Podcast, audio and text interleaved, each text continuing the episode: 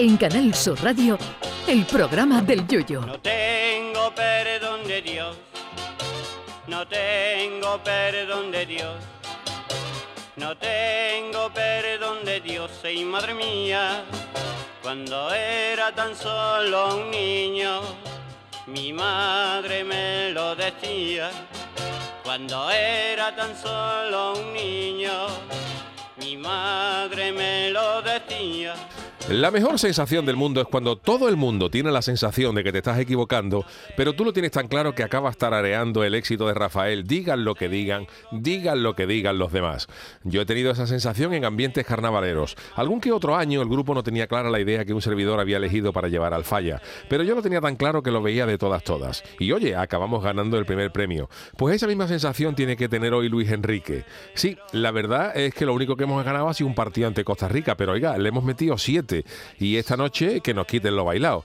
A Luis Enrique le han discutido la lista, los jugadores y hasta el sistema de juego porque en España todos llevamos un entrenador dentro. En España hay tres cosas de las que todo el mundo sabe, de fútbol, de política y de medicina.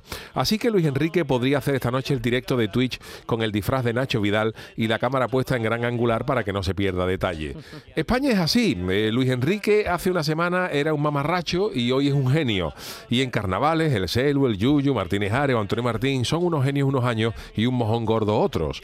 España es el Dr. Jekyll y Mr. Hyde, no hay medias tintas. Y conste que yo tampoco es que sea un defensor a ultranza de Luis Enrique, que me parece un tipo al que le va tela el vacile.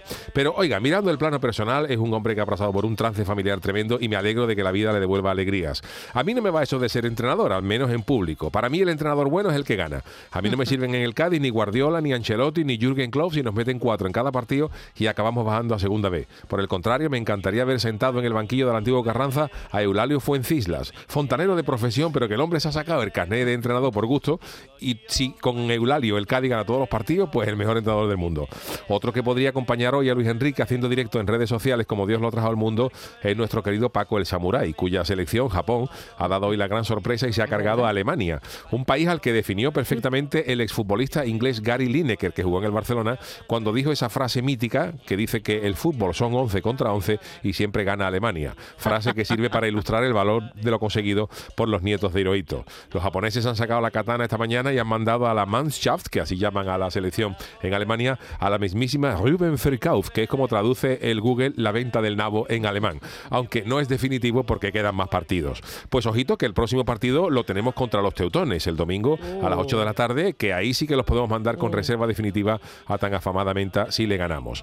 Pues nada, que esto no es como empieza, sino como acaba, pero de momento llevamos la mayor goleada en lo que lleva de mundial.